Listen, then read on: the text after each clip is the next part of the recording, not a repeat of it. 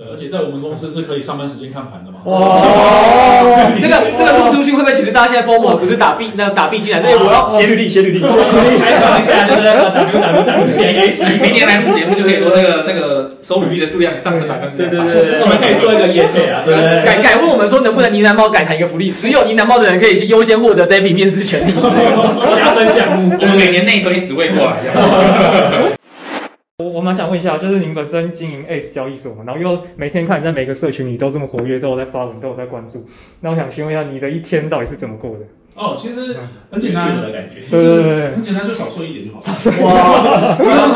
把事务所工作这一套也带来经营交易所啊。每天早上七点起床嘛，然后就开始工作，工作，工作到晚上大概十二点一点嘛。对啊，中间过程也没有睡午觉什么，就吃个饭，就就继续工作这样子啊。所以其实那这家公司部门也多了啦，慢慢也所以。除了开会，然后除了想未来的规划之外，那就是琐碎的时间就就去 Discord 看一看嘛，嗯、去我们社群看一看这样子，嗯、对啊，就就就是很像，就是像像很像一个罐子一样嘛，嗯、你把石头放进去之后，这个可以放沙子，沙子放进去就可以放水，嗯、就是可以还是可以把它填满，挤得出时间的，对对对，然后刚刚好也是因为我家人很体谅嘛，就是我老婆也专心带小孩，所以她也很体谅这样的生活，那所以我才有办法跟大家互动。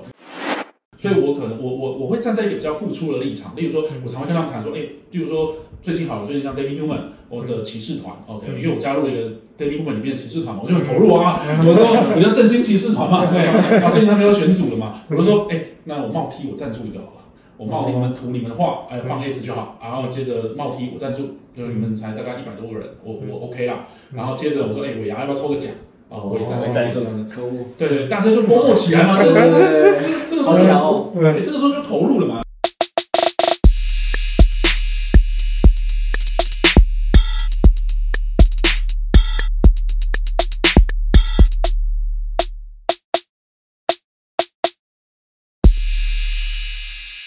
嘿，hey, 大家好，欢迎大家收听我们节目《几位币圈圈交易的呢喃》。那我是主持人 Mike。我们今天内容非常的特别，不止我们三位主持人，就是 Crypto Setos。那我还邀请一个重量级的来宾，重量级机构。那我相信大家都听过，他就是我们的 Ace 交易所执行长 David。哇哦哇哇！机构进场了，天啊，这反应好像有点慢一拍啊！对对对，那我们。好的，这那个废话不多说，娱乐阶段结束，我们就直接请 David 哥来分享今天一个盘市的看法。因为今天就是一月二十一，就相信大家在中午时段应该都收到各个交易所的一个警示通知，就是哎，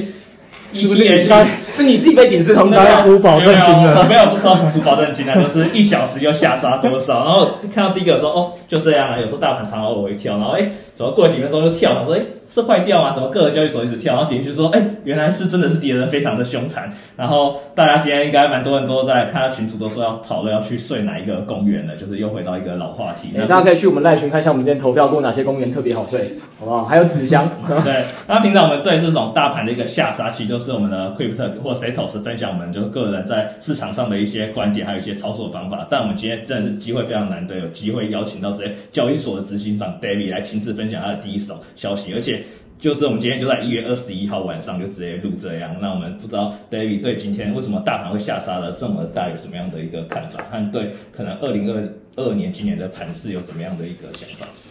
？OK，好，大家好，呃，我是 David，然后其实其实我从去年底到十呃就十二月左右的时候，其实非凡就有采访我的时候，我就有跟他提到，就是说其实会一直到呃大概三月。中间都会有不断的有非常大的震荡，那这个震荡会是缓慢缓慢的向下，哦，那当然这这中间的向下的幅度呢，有时候大有时候小，不一定。对，然后一直到三月左右才会一个比较稳定的状况，所以其实今天跟前几天的状况对我来说其实也不意外。嗯、那所以其实我们在十二月底的时候，包括公司的部位，包括我们个人的部位，其实我们都透过一些警示，所以我们早就已经先出来了，先出场。嗯、那当然，呃，我们最近也开始慢慢的入场，所以慢慢入场也是现在，如果说你还没入场的小白，其实现在就可以开始买买一点买一点，例如说 BTC ETH，例如说你每两天每三天买一点。其实是可以的，就是不要一次 all in，因为我觉得说最近的震荡还是会很大啊，有的时候上，有时候下，不一定。对，但是原则上呢，会比较偏向比较不乐观。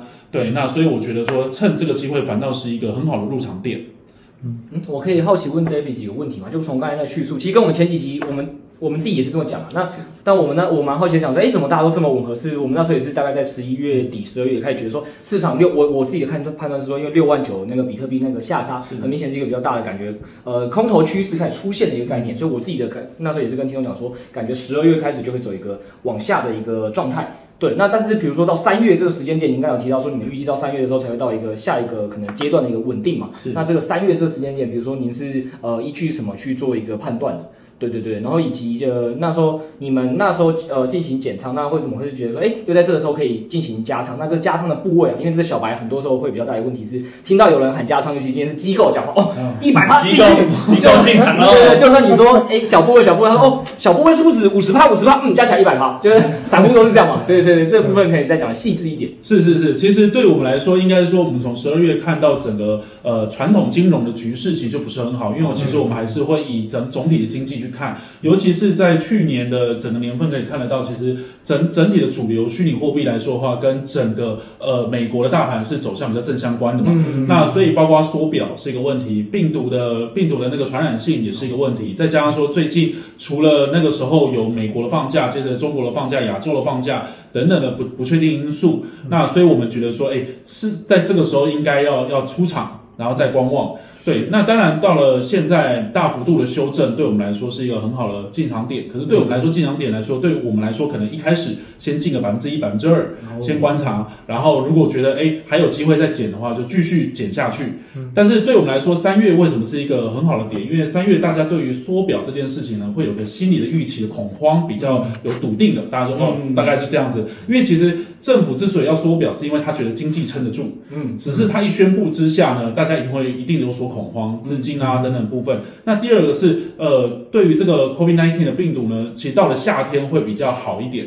那尤其最近天气比较冷嘛，那大家身体状况比较不好，那肯定会比较严重一点。再加上说过完年了。呃，大家也稍微比较有钱了，而且整个经济局势会起来，还有这一层是。对，然后该放假的都放完了，然后补假也补完了，所以这个时候也该上班了。那这个时候机构投资人肯定要慢慢的把过去的部位拿回来嘛。哦，对，大概是这个因素啦。所以对我们来说，三月会是一个比较好的，也比较明朗化的一个点。观察之后，后续会怎么走的一个。是是是，而且最近 NFT 的热，其实我觉得今年会是大的爆发年，就是 NFT 跟 GameFi，先不论它是不是泡沫会破掉，但至少今年会是个很大一个泡沫。那有泡沫才有成长嘛，大家才有钱可以赚。那我我觉得。主流货币还是会在这个时候会是起来的时间点，这样子。嗯嗯。就我记得 David 好像也有在我们这个 Line 的社群，现在跟大家互动啊。其实不止我们，就是我知道你在 David 还有很多地方都有都现身。对对对。那也有记得你也关于这个 NFT 有写了一些你自己的观点嘛？是。那就是这部分可能也可以跟我们这有些听众可能来不及看到的，再跟大家分享一下你对于今年 NFT 为什么会出圈的一个观点的一个分享。了解。因为其实 NFT 我觉得是一个很好的出圈的一个呃，就是区块链之所以在我们过去三年前、四年前在创立的时候。完全不一样的原因，是因为我们那时候在推广比特币，很多小白是说比特币看不到啊，那根本就是诈骗，或者那根本就是假的。OK，再加上说很多的那个时候 ICO、IEO 的热嘛，所以很多很多诈骗案出现嘛。是。可是现在 NFT 比较不一样，是第一个它结合了艺人，它结合了艺术家，而且第第二个重点是它看得到了。嗯。终于，虽然它的背后还是个币，嗯，可是至少它看得到了。对对对。好，这个时候就吸引很多小白愿意去买了。是好，那这是一个第一个最主要的关键。可是第二个就是我比较有疑虑，当然就是说大家可能买了就总觉得说它一定会涨。嗯，但是我，嗯、但是我觉得千万千万不要有这个思维，因为买 NFT 不一定会涨，重点是它背后是谁，OK，重点是项目方是谁，重点是你喜不喜欢这个东西，是就是你买 NFT 的前提是，纵使今天它归零了，你还是会喜欢它，是是是，哦，但但如果说你觉得你只是想赚钱，我建议你千万不要玩 NFT，你倒不如玩其他的，比较可能会容易赚钱，嗯、对。对。那蛮好奇一件事情啊，就是说，因为举例来讲说，我知道说今年二零二二有蛮多的这个 YT 也好，或艺人也好，确实都在踏入这个圈子，我们也都看得到。那可能就有一个比之前比较有一个有趣的例子，说，哎，像洋葱它有进来发生 F T，那它的定价是零点三亿，大概概算就三万台币。那他就会好奇说，那这个三万台币跟我传统直接去买洋葱的周边商品，不是呃可能也类似吗？那我作为支持者，为什么不去买它周边商品？那如果关于这类的问题，就是说艺人或者是所谓这些 YT 这 IP 带着流量从现实世界进来的时候，实际上是对于这一块，它在这个。数位资产的赋能上跟一般的传统周边商品赋能，您觉得差别在哪边？好，其实呃，无论洋葱，无论杰伦熊，无论什么 Demi Human、Yolo Dog 等等部分，其实我等于是无一不语啊，只要台湾的项目，我都会支持。是是是。但是其实我觉得说，如果说带着这样子，例如说，例如说杰伦熊好了，我在市场上买一只杰伦熊，其实我周杰伦的专辑可以买好几十片，甚至一辈子都买不完。很多人都在讲这个。对。但是呢，等于是说。我我我觉得，我觉得我杰伦熊这个案子，我觉得案例这个，我觉得比较差一点，就是说，因为他的社群，周杰伦不会出现，刘畊宏不会出现，嗯，对。但是呢，就是如果我买洋葱，我买 Yellow Cake，至少陈林九在里面，对，洋葱在里面，他会跟我互动，他会回复我问题，我觉得这是最大的价值。哦，对，我觉得有时候您有时候买这个买这个 NFT 的过程当中，等于是说我可以跟跟我喜欢的艺人或我喜欢的 KOL 去互动这件事情。是。双向的，嗯，但是相对来说，我我今天举一个杰伦熊案例，我买了杰伦熊，但他却不能跟我互动，那这个时候大家就会觉得我能不能赚钱？嗯，大家就把赚钱放在前面了，嗯，那这个时候得失心就会很重，嗯，对，我觉得这是一个完全不一样的观点。了解，所以可以想象成的意思说，呃，其实你当然也可以去买其他现实世界周边商品，但那种感觉有点像是。诶，就跟同质化代币一样，你买一堆周边商品，然后其实呃，你跟其他粉丝没有差别。是。但你今天来买这个数位资产，这个所谓的 NFT，呃，会不会赚钱不知道，会不会太贵不知道，但是起码你感觉上是比较有机会跟你喜欢的那个呃，就是你喜欢的艺人是可以会有一个比较双向的互动。是。所以就是可能对很多支持者而言，就是一个。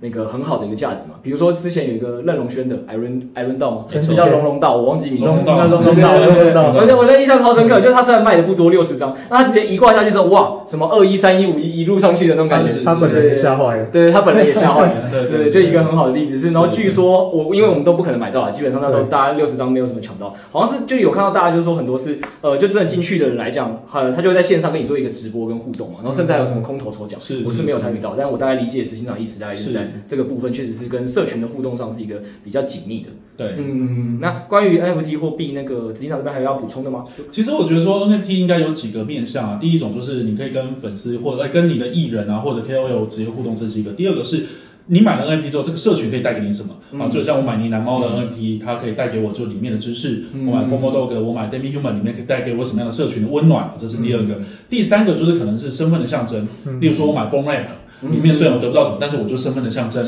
就很简单的概念，就是说大概可以分成这三类啦。那当然还有就是说 Alpha Shark，它可以就是带给你说有一些城市啊、科学家的概念，我觉得这也是一个。可是相对就是说，千万不要觉得说我买我买 NFT 什么事都不做，它一定会让我赚钱，而是说你买了 NFT，应该说你怎么样去赋能，帮他一起赋能，帮他一起去做更好的一个活化。对，你变成他的一份子，嗯，这样才对。了解了解，就我其实也记我朋友一个案例，就是我朋友他之前是买了很多张 Demi，但是他买完 Demi 之后也没有特别去注册认证，然后后来好像是就是。S 跟跟 Demi 应该有个活动吧，然后他就是马上去注册 S 完之后，好像私讯你们的那个 DC，他说：“哎，我今天当天下午敲是不是？还是中午敲？晚上就被审核通过了。”对对对，我说这这也太神奇了吧！是是是。那希望这个福利我们到时候呢喃猫这边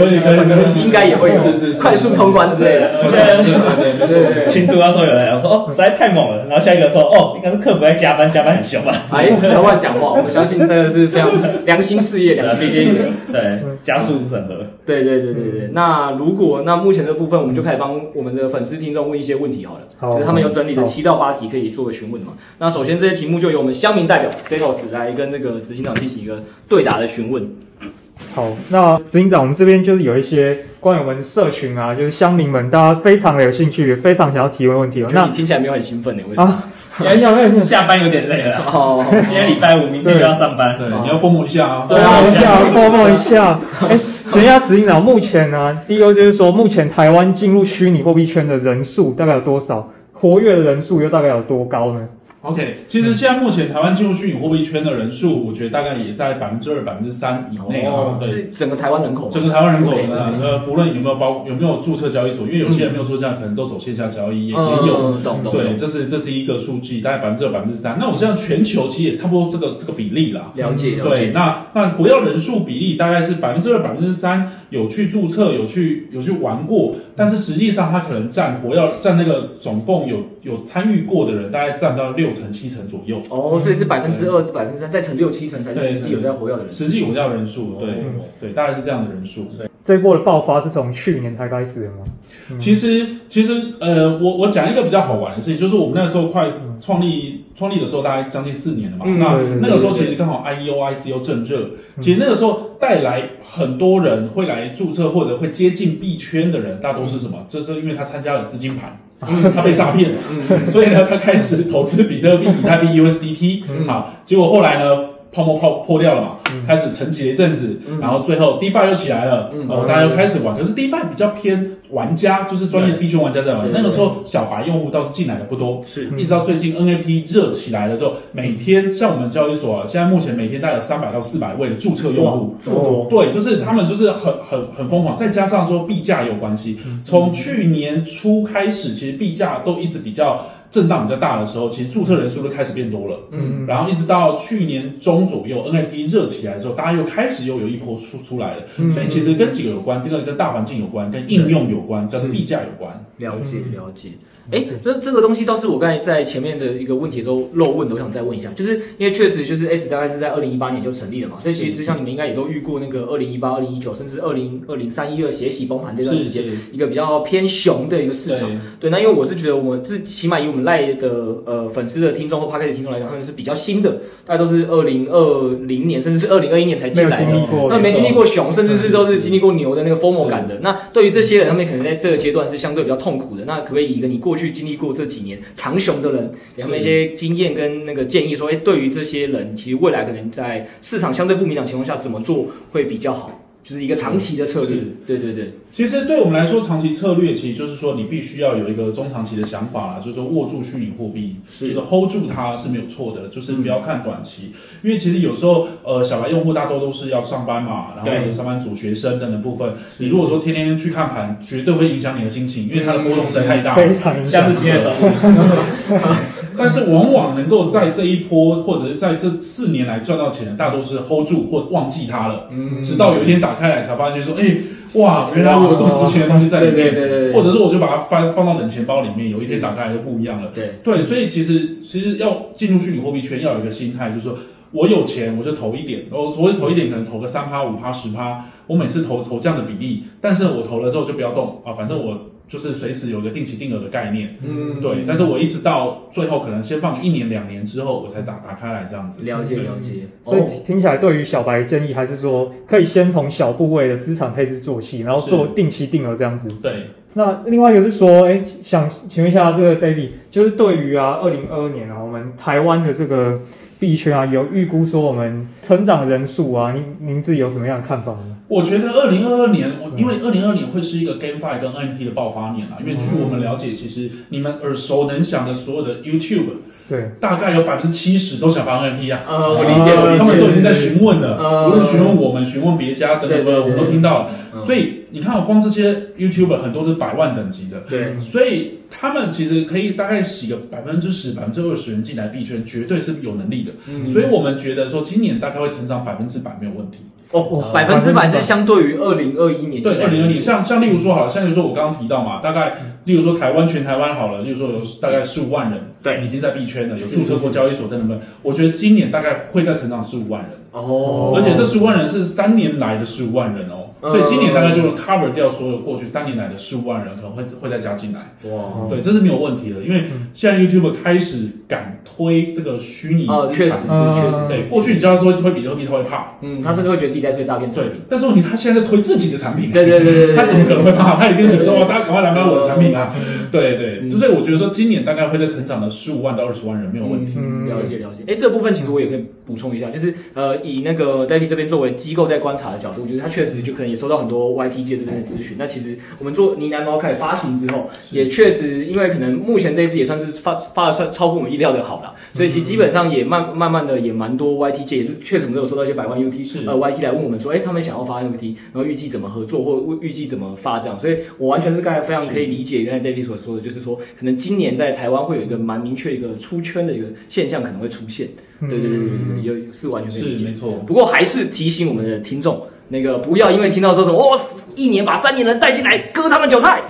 部位大胆不要，千万不要，大家冷静，环境不好，环境不好，大家再次冷静，好不好？是是是，没错没错没错。不过刚提到有一个，我倒是蛮想切入的，就是有提到说 GameFi 这一块，因为我们知道今年很多呃号称是 GameFi 的游戏，那他们也推出他们代币，然后推出他们游戏，但是呢，在一阵疯狂之后，我们可以看到有点像是泡沫，就是突然爆掉了，对，对不对？那呃，执行长，您作为在这个业内也非常深入的观察，您您会就是刚刚有提到说 GameFi，为什么您会觉得这一波还会再带起一波热潮呢？好，因为其实过去的 GameFi 都是呃，像 Axie 是比较成功的嘛，嗯、但 Axie 之后其实都都是一波热盘啊。对，就是其实其实从以前到现在，游戏本身就是个资金盘啊，认同。对，但是呢，因为其实今年为什么说大爆发呢？因为今年海外的很多游戏商，大型的游戏商，无论是暴雪，无论是、嗯、呃什么 Ubisoft 等等部分，都在联系我们，因为他们就已经要进币圈做链游，可是相对炼油对他们来说。呃，产值没那么大，可是他们想尝试了。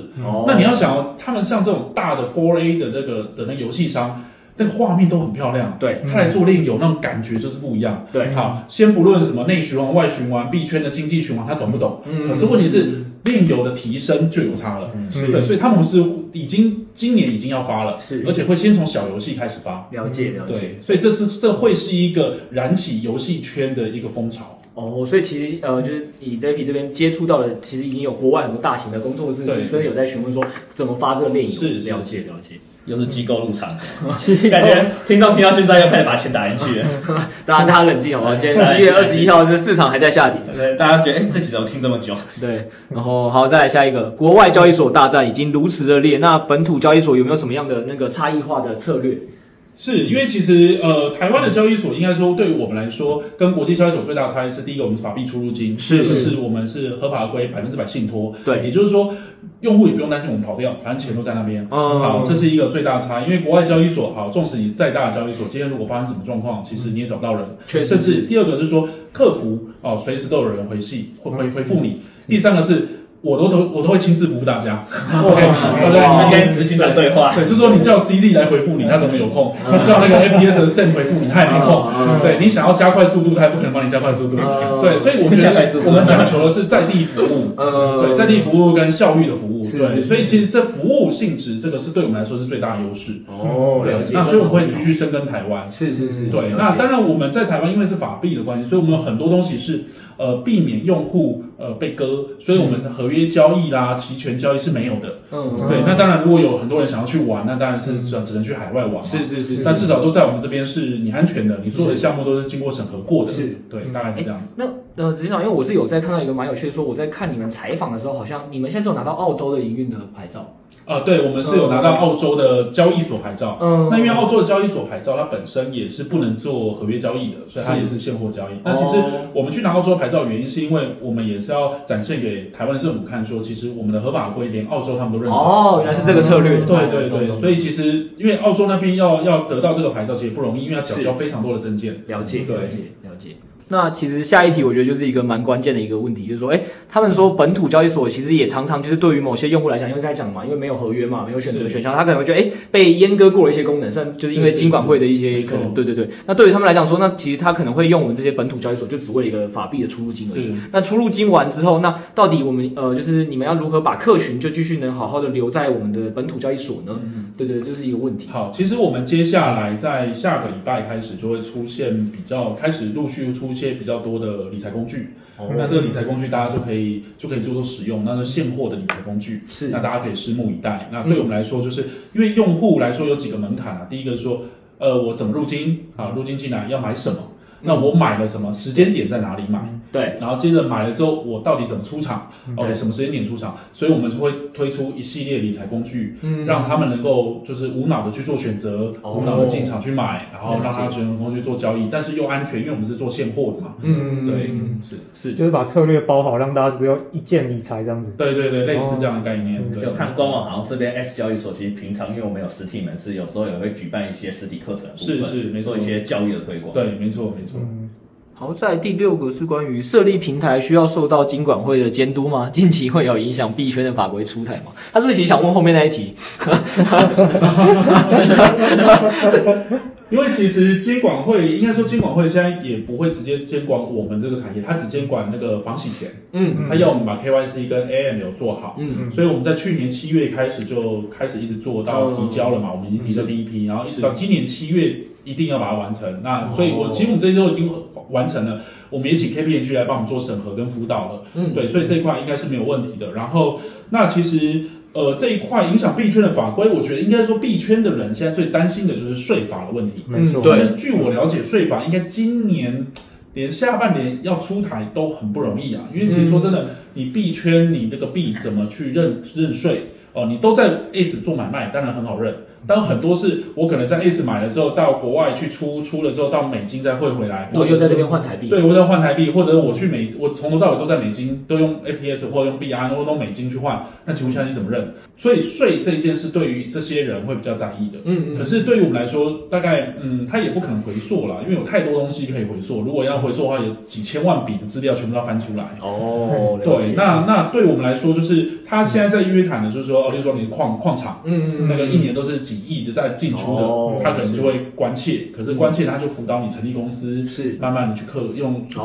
税。可是个人的部分，目前就我们现在来说是没有这个样的案例，就是可能到今年下半年感觉都相对嗯，尤其链上交易感觉有点困难，有点困难。对。对，这这个整个，不过我听说就是国外好像有些交易所，其实他们是有尽力在朝这方向走，就是他们会希望。能够帮客户把这些报税的东西，有点像是包一包，让你能够直接下载出来的。当然，这是没有问题的。它是包吗？哇，就那个工具。对，只是说，只是说这个报税工具也是，也是，就是说你买卖都在我的平台，我才要帮你帮，要帮我帮你做嘛。你如果买卖都不在我的平台，是，或者是只有买只有卖单一在我的平台，我就很难帮你做。哦，理解理解，就有点像是，因为我们也都，哦，我算是认识一些银行同业了，所以其实也类似这状况是，很多时候其实说我们贷款出来，哎，比如说有规定不准让你做理财商品或房地产，对对对，但实际上它其实就是。是让你从 A 银行把钱转到 B 银行投入名，或 C 银行投入名之后，金流断点就断了。是，所以其实呃，在这个审查上也会有一定的难度。所以听起来这种国外的工具目前也是这个意思。对，没错。嗯，了解了解。我刚才想说，Setos 原本下班很累，刚才听到那一段，啊，二零二二不会出台，眼睛都亮。OK 吧？OK 的。听到关键字，完了，听众开始疯了。钱打进来，钱打进来。嗯，有一个很棒的工具。然后再下一题，我觉得非常问的非常好，就是不是单纯跟投资有关，就他问说，哎，想问就是 David，就是。关于你怎么会当初想要说要成立 ACE 这个交易所，以及你呃你当初的创业跟筹备过程做了多久，以及像我看你们有在陆续在做 NFT 的推出嘛，嗯、就感觉说你们其实每一步都算是走的蛮呃蛮快的，以国内来讲，是是是，对对，这是怎么做到这件事情的？OK，因为其实我过去来说就在传统的金融，再加上我在创投，然后最后一个工作是在 KPMG 嘛，嗯，负责创新与新创服务团队的营运长。那所以其实那个时候其实也刚好就是有人找我，就说，哎，那个他要资助我来来做创业。那时候我想说，哎，创业这件事情我都过去在辅导人家创业，今天竟然有人说要要让我创业，嗯，对，所以呢，我就我就毅然决然说，OK，那我就考虑了一下，我说好，那我就就出来了。啊，当然就从我一个人开始，我就开始找人啊等等部分。对，所以一直到一直到前年，一直到前年的时候，可能就是我那原原始的那个资助我的那个股东，他可能就要想要出场。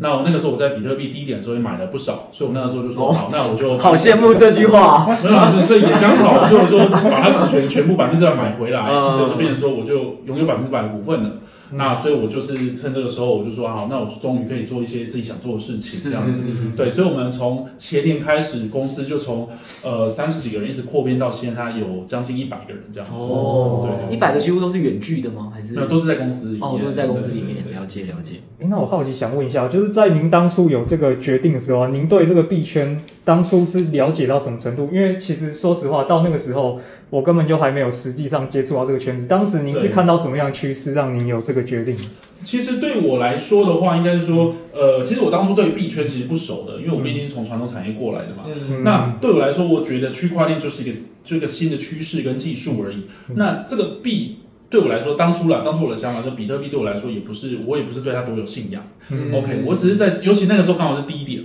嗯，那个时候我那个时候刚好在三千四千左右而已嘛，羡慕的价格。对，然后对我来说就是这什么东西啊？从两万跌到三千四千，那个太可怕了。嗯，对，那那我们当然就经营，所以那个时候其实刚好是一个好的时间点，因为那个时候我们在筹备的过程中间一定遇到很多的问题嘛。那那个时候其实进来玩的人也不多，因为那个时候正在低档的时候，所以我们那就很多的时间可以做筹备、测试，乃至于说去了解、认识这一段。如果说那个时候刚好是牛市的时候，哇，那个时候肯定。就是我们绝对是疯魔到不行，我们系统什么的 绝对不会到很好这样子，哦，也是慢慢升级过来的。对，慢慢升级过来的，所以对我们来说那个时候是最好创业的时间点。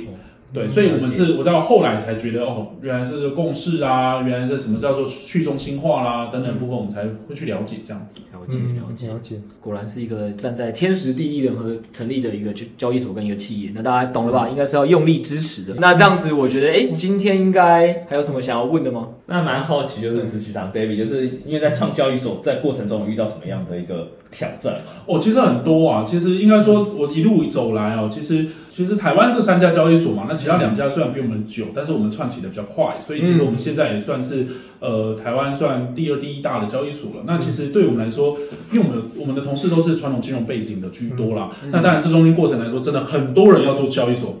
可是呢，大多都死在之前筹备前，死在筹备中，死在过程中。但其实筹备交易所没有那么容易，因为法规嘛。哦，法规我觉得倒还好，但是重点是第一件事要请蛮多的工程师。嗯嗯。哦，工程师的费用大家一定知道了。嗯，对对对。第二个是要请很厉害的资安。哦。因为现在全球的骇客最喜欢害交易所。对啊。因为呢，你现在。害那个银行已经不不好玩了，因为害银行你一下就被抓到了。嗯。可是呢，害交易所呢，他拿了币就走了。OK，所以大家可以看 Crypto.com 之前也被害嘛。对对对对，前几天。所以资安这是第二个，第三个呢，因为你要做法币，所以你法尊、风控、审查，乃至于说客服、行销、营运都要做到几乎等于银行等级的，因为它银行会规范你要怎么做。OK，那你后勤、财务啊、规划等等部分，就是非常多的人。嗯，那这些人呢，就是等于是说你要养一个很庞大的 team 才能够去维维系这件事情。嗯，所以其实很多人都觉得，哎，交易所好像很好赚。可是当他进来之后，才发现，哇，初期就要投入这么多人力，嗯，而且呢，你还要做一些流动性啊，等等的部分，还要去做行销宣传啊。其实这些费用花一花，其实都是不下几个亿啊。哇，所以真的真的都不容易，真的都不容易。了解了解，感觉就像成立一家小家的银行一样。对对对，所以所以这个真的要，因为经营这个就跟那个就跟你。很多人就是经营交易所，其实要有一个观念，就是说，嗯，我们我常说我们不能自称是新创，因为我们就是保管用户的资产，嗯，对，要有这个概念，所以我们从第一天开始就是很很慎重的看这件事情。对，哎，我蛮好奇一个问题是，呃，当然这个注重治安肯定是蛮重要的一环，是，但是因为这个就像刚才那个实际上讲，就算是注重治安的几大国际交易所，Crypto.com 也被也是会被害嘛，那所以其实这某种程度上来讲，应该也都会类似像是呃银行准备。这种方式，就或者以保险方式，有没有怎么样的方式说，你们可以确保说，哎，顾客报放在你们这边资产，就算有多少 percent 的损失，说你们大概有一个应对的策略，有类似这样的东西吗？OK，其实应该这么说，因为我们的法币本来就是信托嘛，嗯，那我们虚拟资产是放在 Survival Survival 的钱包里面，嗯，对，那而且我们又经过冷热钱包的一个过滤，嗯，所以其实呃，要整个把它被害拿走，其实不太容易。那当然你说准备金，但是我们营运周转金绝对是够了，哦，对，所以当然我们都会自己准备。那那所以这一块倒是。我倒，觉得还好。那当然，我们还是会遭受到国际的一些攻击，例如说 DDoS 啊等等部分。那所以我才会说，其实在治安防御上面花的钱是非常庞大的。了解，了解。对。那我们如果今天问题差不多，我们就结束到这边吗？好啊，可以啊，可以啊。那好，我们就再一次请麦克隆重的感谢我们家，对我们的 S 交易所 David，我们就是。这也是我们节目从第一集到现在就是第一次邀请到这么样重量级来宾，而且这已经不是几位千万交易员的呢喃，就是首首次就是第四位吧。然后，而且我觉得这应该是已经好几亿的交易员了，对 不对？整个提升我们的整个等级，是不是少两个零之类的？对对，好几个，这个不清楚了。机构超超乎我的想象力了。对对对对。好，那我们今天就录到这边差不多了，让 Setos 看起来有很多问题想要私下询问。OK OK，好了，那今天就到这边了。啊，这样之后之后还是再次非常感谢，好，谢谢，谢谢，谢谢，谢谢，拜拜，拜拜，谢谢，拜拜。嘿大家好，这一部分是一个我们补录的一个部分，因为我们这周礼拜五我们有去 S 交易所访问执行长 David，但那时候其实没有那么方便，就是来聊，就是我们后续我们关于节目本身，关于我们呢喃班或发行的后续发展，所以这一集是呃这一段是一个补录的一个内容，相信很多老听众对于这一这时候的音质应该有种怀念感，因为这时候。这一集是我们在远距透过录音，那我们在过去的可能快要十集吧，我们过去都后来都去录音室录音，所以老听众可能觉得，哎，这个音质有点怀念，这不是一开始可能前十集大概有点烂烂的音质吗？大概有二十集吧，辛苦听众了。对，大概二十集，我们后来才终于有点钱去那个录音室录音，也感谢很多就是老听众的一个赞助，还有新听众对我们的支持啊，像是 NJ 大大。那新听众的部分可能就稍微忍耐一下下，因为我们这一段其实大概也只有二十分钟左右，没就是快速的录一录。那我们。就想请就是 Kripper 来分享一下，就是我们呢喃猫后续发行的发展，因为毕竟我们从第一次发行到现在，大概已经过了两周多。那许多一些有购买呢喃猫的人也加入我们的一个 Discord 群。那有些听众可能蛮好奇说，哎，那呢喃猫后来发展如何？如果他没有参与这次我们的呃呢喃猫的发行，那也没加入 Discord 群，可能会对于我们这个专案并没有那么多的了解。那我们就请 Crypto 来分享一下，就是我们这次呢喃猫 NFT 的一个发行的过程，有遇到哪些的一个挑战，或我们后来后续有什么目标吗？嗯，没错，我这个首先还是老样子啊，那个先跟大家说，哎，今天新春要送礼啦，因为，哎，我以为这句话应该 Seto 只会做点效果。好的，送什么东西？啊，新春要送礼啊，那我以为你要讲老板给红包啊。好，没事，谢谢。Seto 可能现在远端录音，我刚听清楚哎。没错，这今天就是一个新春送礼，然后送给所有那个。那个在过年前听到这集 podcast，我相信你们听完之后会觉得哦，藏了蛮多好康的给你们。那这也是很多后续可能是才认识我们的没有习惯听我们 podcast，可能就不会听到的东西。对，然后大概是这样。那在讲这些东西之前，还是有蛮多的东西想要先跟大家讲一下的，就是说，哎，这个送礼前嘛，还是想说，我现在最深刻的一件事情感受就是币圈币圈一天这个人间十年的一个部分，对，就之前大家可能笑笑说一个币投下去之后波动很大，然后每天感受都不一样。我觉得现在作为项目方知道，这件事情更明显，因为。呃，麦克，你有没有印象？你在公司，比如说通常老板或者是那个上面他推一个新专案给你，到整个公司开始执行，然后再到可能做出呃一定的成效反映出来要多久？可能真的有时候要好几个月，因为有时候尤其如果在越大公司，就会层层的就是送上去。所以是之前我在新创公司的时候就很快，说干老板叫你做官网，明天就叫你做出来，那个就是不太一样了。哦，你什么时候这么有效率的？你不跟我讲，你待会就给我把这个片剪出来。没有，那是痛苦的时光。好啊，好了，好了，对，就是这真的是啊，因为就我觉得像大家如果有在工作都知道嘛，就是可能做一个东西和或一个专案，其实你从开始规划，再到执行，再到最后有一些成效出来，我想很多时候都是几个月的时间了。那其实我才发现说，哦，原来从我们十二月二十五号、二十六号开始统计那个要不要发呢喃猫，到确定要发，然后其实到现在也未满一个月，然后这个发呃，更甚至第一波发行到现在只过了两周。对，所以这这每天时间，我觉得哇，像飞快在度过。那要讲这段是意思，也是要跟大家讲说，就是大家可以要了解一件事情，是不要太过在乎地板价。对，因为因为我呃，我还是很常会看到群组里很多人在讨论说，哎，现在地板价如何？然后当然是好事啊，就说哦，我们现在又可能黄金交叉的哪个项目啊，谁跟我们可能差不多时间发行，但只有我们越来好像价格越来越高啊，或者是交易量越来越多啊，就是就是大家不用太在意这些短期的事啊，因为我觉得呃，NFT 最终买的其实也不单只是一个。图档或一个投资，它买是一个社群嘛，那社群一定是长期才会发酵出价值的，所以你去短期来看这些事情，其实会有点像是之前我在前期在讲说投资很多虚拟货币一样，就是如果你两三周内就希望它涨个几倍，或者它有一个一定的成效的话，然后你就出，呃，你可能就卖出，你搞不好之后也会卖赔，这是一个，所以我觉得就是大家也不用太过在意地板价。那那不止我们的专案啦，其他专案都是，就是我觉得你买任何其他 NFT，就是应该还是多评估是这个团队有没有在很认真做事，品性正不正。那它终究是会给大家更多的呃价值的发挥，只是通常可以需要给他一点时间，几个月吧。我觉得这是一个蛮比较合理的一个状态了。这是第一个想跟大家沟通的一个概念，就是不止我们的专案，其他专案其实也都是。然后再来其实是我蛮印象深刻的是，哎，Setos，你有呃在日不落社群嘛？最近不是我们在讨论二月的研究主题的时候，其实像蛮多就是我们资深的这个群友都有给我们一些关于呃一些报告上的提议跟问题的，你还有印象吗？嗯、报告上的提议哦。对啊，就是，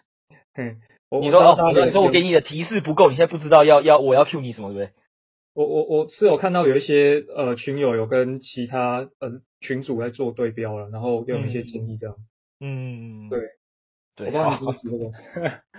谢谢谢谢 Zetos 这个过水式的发言，没有帮我总结出任何的讯息。对，反正那时候那时候状态就是这样啦，就是大家会聊说，哎，那毕竟我们自己社群在做东西也是新手友善，传递知识。那可能这时候很多人又觉得说，可能是像是对标 Demi 或那个 Me 呃 Me Punk 嘛，对，但是可能又对于他们来讲，因为毕竟我们的价格又相对现在已经，我发行的时候真的是新手友善，好不好？我发行就是零点一一，应该相对市场上很多专案真的是便宜的。那你说他现在涨到的价格，我当然也知道不会是新手友善了。就是 现在可能买在 4OS 上买就是二十几万是跑不掉的，对，所以你要我说它新手友善，当然也不是。那所以对那个呃市场上那呃就我们的社群里的人就会聊天跟讨论建议说，哎，那现在如果是在这个情况下，那好像也不会让大家说要对对标到 Demi 跟 Me Punk，那可能以我们数量上也比他们来的少嘛，有点比较偏成是稀缺型的社群。那这种稀缺型的社群的概念来讲，是不是可能要对标的是狗跟沙？那甚至 Gamma Gamma 虽然没有在出 NFT，但是 Gamma 也是在市场上做了非常多的这个。所谓报告的人，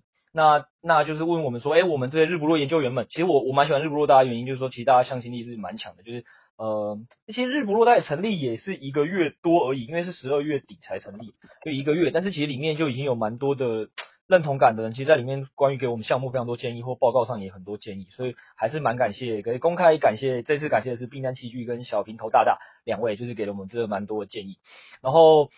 然后说，哎，其实像 Gamma 他们这边出产的报告量又非常多啊，又非常的快。那我们到底怎么样在报告上赢他们啦？对，毕竟我们现在未来可能大家会主导或 focus，我们第一点就都是关于我们的报告嘛。那我跟大家沟通的点就是说，我那时候跟他们讲说，对，其实呃讲实话，如果我们今天只是单纯的要让大家觉得说，哎，我们就是要出报告给大家，然后那大家就是来跟单的。那其实沙群像科学家嘛，狗群也很多人说，哎，就是有一个报牌群嘛。那其实这些东西以报告来讲。就是我们肯定是没有办法让大家说，哎，我买一个报告，那我需要值这么多钱。如果你你跟我说，今天就算我请一个掰赛再厉害，就这已经不是掰赛的问题，就是任何投资圈的人都不会跟你说，就是哎，我出的一份报告，就算让你每周看，然后每年看，它也不会值你现在需要花可能呃一只猫要二十几万，然后你现在要九命买进来，可能或或一命的快讯报告，就是它它至少都是一个二十到几百万的过程。那在这过程里，我让你花这个钱买这个报告。本身肯定是不合理的，对。那我一样在讲一件事情，是市场价，我们当然没有办法决定，所以市场长这样。那我也只要跟大家沟通是，市场目前价格就这样。所以如果你是抱持着一个，诶，你想要买报告的心态进来，那我是跟大家讲说，真的没有必要，因为我也不觉得那个报告可以值钱到这个程度。对对对，所以真真的是没有必要。那那所以我跟大家讲，那时候我也跟他们讨论的点是说，其实呢，呃，市场上的报告，我觉得就是不是我们这次最主要的重点，因为因为以报告来讲的话，呃。我们的东西其实它就是一个资讯的传递的载体，大家可以想象成说，今天为什么很多人一直在听我的 podcast？你要想，其实今天就是因为呃很多人想学这个币圈的知识，那就是想学币圈知识，或者想学一些投资的东西，大家进来听，听完了之后呢，在我们的 podcast 作为一个我我跟 Zetos 跟麦克，可能不论我们录的是专业的还是有趣的，让喜欢我们的人留了下来，所以这东西慢慢形成了一个社群，所以它是用一个资讯聚集了很多喜欢这个资讯，或我们用文化聚集了很多喜欢这里文化的人留下来嘛。那以我们 Podcast 来讲，大概就做到这部分。但是到后来，呃，因为社群喜欢关系，我们进一步发展出了这个我们自己的 NFT。那 murmurK 目前也运行很好的点是市场上对它认可是高的，所以对我来讲是说，现在 murmurK 这个 NFT 它吸引到是更多，其实是愿意嗯花钱，然后去进到进到一个更质量更精致的一个小群。那在这个小群里，他想跟更多人进行一个交流跟讨论。所以重点我觉得都不会到是那个报告本身，而是这个报告到底能吸引多少。有价值的人进来，所以这也是其实我这两周一在做的重点。那那这东西的点就在于说，今天很幸运的说，这个呢喃猫发行的很好，所以在这个前提底下，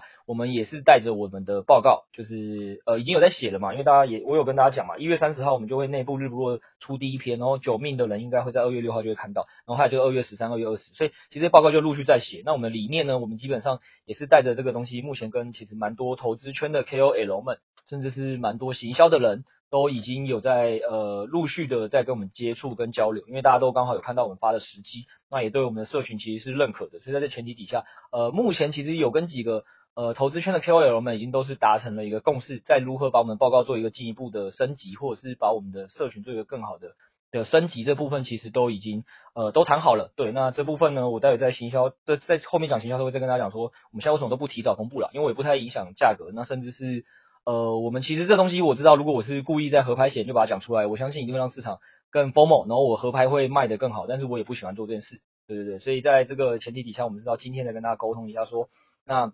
呃，我们可能是之后预计做什么事情，所以回过头来我讲的说，对大家来讲，其实不要一直觉得说，今天我是来看一个报告，或者是我来听一个 podcast，然后要付一个这么高昂的费用，因为确实是如果是这样的话，真的不值得。那我觉得对我们来讲，报告跟 podcast，我们重点是要把认同我们这样文化的人一直吸引过来，一直不断一不断的把我们资讯做沟通，对外跟你们讲，让你们知道说，哦，原来我们这边在做这些事。那如果你喜欢。呃，你你就是再再进来，在这样方式下，你就会吸引到一群真的是对什么研究有兴趣或对投资交流有兴趣的，真的进来，那这个社群才会营造出这种风气，这是一个。那第二个问题点是说，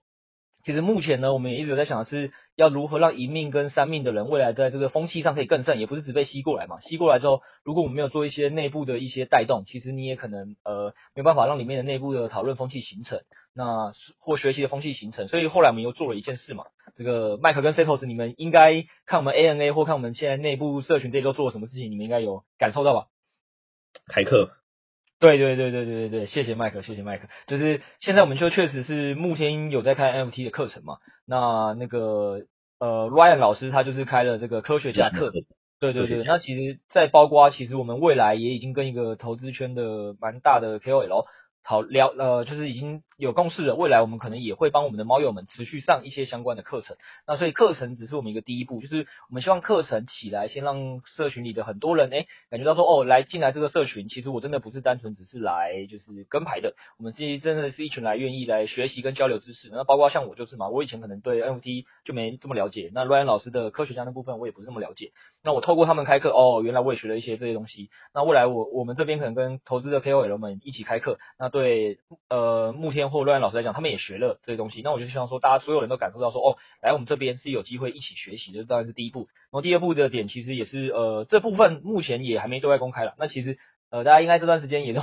也都发现的事，就是我们这很多时候那个。赋能讲在前面，但是后面很多时候我们常会做一些赋能，我们当初根本没讲事情，但我们持续做，因为就教大人逻辑很简单，就是如果我们现在想到了，哎，这东西可以对社群有利了，那如果我们做到，我们就会给，所以所以现在状况点就在这样。那像呃，我们又在这两天又讨论出来说，那我们如何让这个社群更有那个研究交流讨论风气？那目前我们现在在日不落实做了，如果日不落实做成功了，我就会把这东西可能再优先给九命的猫友们也是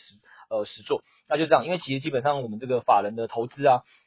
的一个教学，其实它是一个透过做中学的概念，就是我要真的先进行研究，先进行了学习之后，然后报报呃跟我们的呃同事或主管报告交流，你等于说你要有一个自己的观点，那你去交流的时候，人家才知道你的盲点在哪嘛。所以同样道理是，目前我们在日不落里在实验这件事情是，是我不是在二月研究主题，我们现在已经分好了五个组别，那每个组别就是一个正职研究员加五个日不落的研究员嘛，那我们六个人同时都要在当周出一份这个研究主题的报告，那研究主题的报告出出来之后呢，我们会针对这个报告去对他们进行一个线上开，比如说我我就举个例子，一月三十那篇报告出完之后，我们在二月那个过年的期间，其实就会开那个正职研究员就会开一到两次的那个 Google Meet 线上会议，然后让这个已经写出报告的这六个人在线上一起讨论交流，说，哎，我们这次写出来报告里谁写的特别好，谁写的特别不好，那里面有哪些东西是值得我们下次研究的时候需要去再注意的，这是一个。那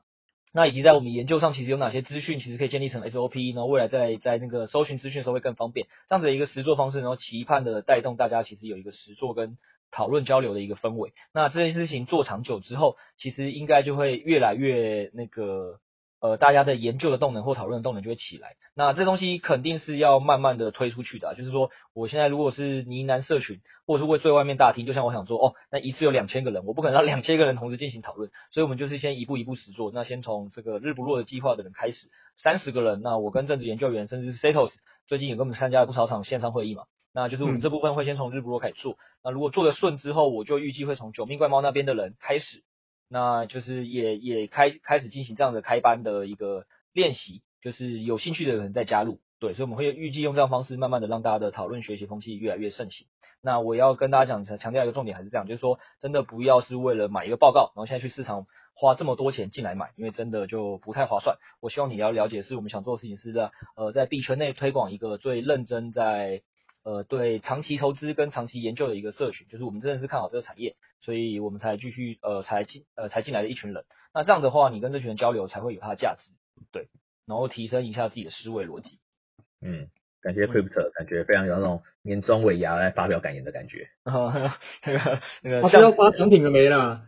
啊，要抽奖了吗？抽奖其实前面内容都不是很重要，大家都只哦，会在意你说就是前面十分钟致辞，通常就是大家在那边吃吃饭啊，吃饭啊吃饭啊、滑手机啊，然后最后就是等那个抽奖时间，然后抽抽出来就说干加码加码，老板加码。哦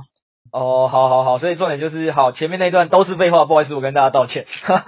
那我现在来那个那个产品端加码送福利，快转的时候转掉了。对对对，对我们的产品端加码送福利，好不好？那个那个还有待会跟大家讲一下行销端的部分，让他觉得哦，这个社群价值那个获得提升，开心开心，这样有猫好过年末送幸福。对对，年末送幸福，好，我现在开始送幸福。那现在问题先来，就是呃，现在社群里最常讨论一个问题嘛。虽然虽然这个东西更好笑，就是昨天有人达成了，反正就是社群前一阵子有在讨论说，哎，其实我们地板价从一开始我算命是零点一一没错，但是呃，如果我要在 OS 上收，一开始基本上开盘就几乎涨到两亿以上，所以对对于一开始如果有愿意要收呢喃猫的人，其实他可能至少就要花将近十一，我说最早了，那当然后来如果你越越来越多人加入，让地板价越来越高的时候，你才开始收可能就来不及，反正基本上你现在基本上抽到九命怪猫，没有个十一到二十一。是很难的一件事情，那甚至未来这个可能会再到三十一、四十一嘛，不知道，就看就就看我们的呢喃猫有没有持续发展越来越好。那这样来讲，是不是能能变成九命怪猫的人有点少？那这个九命怪猫的人如果有点少了，这个社群也会强不了嘛？就是就是因为里面能讨论的人就少了，所以那这这另外一个点也是说，哎，那其实你说到时候变成二十一、三十一才能成为一个九命怪猫。那是不是其实以现在最强呃台台湾这是最有名的两个社群狗狗群跟沙群，可能也差不多刚好就是在十一到二十一之间震荡，就是会不会有点呃可不可以再再让大家那个更能负担一点？所以我们团队也是讨论很久之后就决定说，好啦，那反正看起来呢，我们现在就算把九命的那个赋能往下降，就不需要大家赋能这呃不用买那么多只就可以拿到一样的赋能，那当然大家皆大欢喜，那也没有人会因此而受损，所以我们就想说好，那我们就决定要把九命降到三命。比如说，对哦，大家现在听好了，这年末送幸福哦，就是现在，如果你的手上是有三命以上的，那代表你年后的时候，二月六号当天，你就会收到我们第一个那个呃呢喃猫社群的正职研究员写出来的，跟日不落研究员讨论出来写出来第一篇报告。报告不是重点，重点是呃，你可以跟所有目前已经呃三名以上的人，其实这这三名以上的人，我也蛮好奇到底都是谁的，因为看链上数据来讲，目前大概是有二十二十几个吧，对，二十几个是有三名以上的。那这些人你就可以呃优先认识他们嘛，得到一个很封闭的小群，那大家里面的交流就会更密切。那其实呃以我目前看日不落计划里将近四十个人来讲，每天看他们研究大厅里讨论的东西，或我们在研究员分工，或者是各呃各个地方就是那个研究主题讨论的时候，我就觉得诶学到蛮多东西的。所以我相信那三命的那些人也呃你如果能到时候跟他们在年后获得一个交流的一个机会的话，我想应该也会是非常的不错的。所以这个年末送幸福第一弹就是这个九命不需要了，就是你只需要三命，你就可以读到我们的所谓的这个深度报告以及啊，有人九支了，哦，有人九支了，有人九支了，对对对，没有问题，没有问题。这个九支的东西我们当然一样会讲，因为他肯定就是更支持我们的人嘛。我会跟幸福，对对，继续加码送幸福，好不好？那 Setos 不要急，好不好？那个九支又不是你，可以跟 Setos 见面。哎呦，哎呦，哎呦，Setos 本尊见面。他他会不会直接把九支卖掉？想说这么烂，还是直接先卖八支？对对对，这样这样不太行，不太行。好，没关系。所以三命的部分我讲完了嘛。那再来是这个一命的部分，我们一样要加码送幸福。只要是猫友，虽然说我们最近已经送送了一堆课，他们应该也赚到了，但我们还要继续送。就是这个猫友们呢，也可以在未来的，我们不是讲说猫友一命的猫友会拿到的，就是这个呃快讯报告嘛。这个快讯报告会有那个快讯的研究员告诉大家，哎，现在有什么最新的这个投矿也好，或者是有一些呃。造造市商在做发一些行销预算，你现在去摆撸它，理论上是蛮赚的，风险又低的一个快讯报告，stay by stay 教你怎么做，这是一个。那第二点是，也就是鼓励大家说，哎，可以去学习那个深度研究员他们怎么去做研究的。那我相信很多人进来是想做这件事情，所以我们也会未来一个月空投一篇，就是深呃深度研究员写的报告给你，让你做个参考，然后了解一下说，哦，原来这个深度研究员大概是这么写报告的。对，重点是学那个思维啦，大家好不好？不要不要不要觉得是一个牌，因为在呃市场不好的时候，就算你买任何一个更好的公司，我们还是以台积电举例，哎，好可怜，台积电一直被我们举例，它还是会让你赔钱。所以重点是大家要学的是那个思维，不是在那个当下买那那一只股票，OK 吗？我想这大家可以理解。那目前这部分麦克跟 Setos 听完之后有没有很兴奋？因为两位都没有猫，所以兴奋不了。不是啊，我我我我们我们就在群里跟大家互动的，所以我我其实看得到那些报告吗？哦，是在参与。好的，好的，那个，嗯，那个 Setos 直接白那个好了，不能说你白录了，你也是我们一起呃录制的 podcast 到现在可能都已经快要满一年嘞，再过不久就要满一年了，就是也确实这样一路录下来，感谢两位前期的元老们，所以让你们看这些报告跟参与这些讨论，肯定都没有问题。好，那我们现在回到一个大家现在最最刚才 Setos 跟我们提醒的，对，昨天意意呃出人意料的出现了九命怪猫，感谢。对，这是呃，以后我们的 podcast 就多提了一个，好吗？第一个赞助者感谢 NJ 大大，赖的第一个元老那个感谢 Good，，现在我们还多了一个第一个九命怪猫的支持者 Justin 大那个。哇！哇！完全没有默契。你们你们你们这两个人可不可以？就是我前面讲那么多这么认真，你们都不做效果，一一聊到那个金那个干爹大大，马上就就自动做起效果。有，我们刚刚聊加码的时候也很兴奋，加码加码。OK OK，对对对，好，那个九命的那个 Justin 大大，我们未来除了 Podcast 持续公开感谢你这个可能你不一定需要的功能以外，那个重点还是这样啦，因为大家如果有记得我们前面的 Podcast，那时候我不是就有笑笑的跟大家讲说，诶，我只跟大家公布一跟九嘛，但是一九，然后那时候我还聊说很多人在做三命嘛，那一三九完应该上面还有一个魔术数字，大家可以来猜一下那个魔方魔王赋能是什么。对不对？然后就就反正我在想说，反正这个魔王赋能应该短期都不会宣布到，所以我就一直都没有宣布。那现在居然九命的玩家出现了，那我们就决定把九命降到三命。那也就是说，九命的玩家恭喜你直接获得了原本我们二十七命的隐藏赋能哦。跟你蓝猫粉丝见面吗？哎哎哎，如果如果他要求只是这么简单的话，那那我非常愿意马上开这个东西。就是哎哎，你蓝猫粉丝你辛苦了，好不好？这个二十七命的干爹，那个交去当男友应该也不错，对不对？应该应该是还蛮好的一件事。好了，不是啊，这个是这样啊。啊，我们今天我们节目好像有点走歪了。哦，所以，就把它卖掉。不是啊，不是啊。好啦，就是大家可以想象，二十七命，哎，就应该先这样讲回来了。就是对于九命的那个家庭林大，我相信他也想要是，一他本身就非常相信，呃，他昨天有分享为什么他买到九命啊，在我们那个九命专属群，他就有分享他为什么想买到九命。但是不外乎就是也是蛮相信我们社群，基本上未来会做得越来越好。然后他觉得那个我们的研究量能也好。然后我们想做的事情，交大的团队以及他本来就是非常呃看好里面的一些人交流，也想看这个报告嘛。所以基本上我觉得这个东西都只是把它做一个提升了，就是他想做的最优秀的人群的交流在哪里呢？就是当初其实我们 Podcast 录制完之后，不是我也是发了 Google 表单，邀请了很多那个有研究量的人填了千字文嘛，让然后呃从里面挑选了其中的三十位进来我们的日不落计划。所以其实论他想要交流，那跟最优秀的人交流，或者最认真、最努力在做研究的人交流，日不落就是一个非常适合他的地方。所以原本对我来讲，就是我非是非常邀期待邀请这个二十七名的玩家可以一起进入我们的日不落的 DC，跟大家一起交流。哎，此处没有掌声。嗯，我帮你放一个音效了，后置一下好不好？没有人想要给你掌声，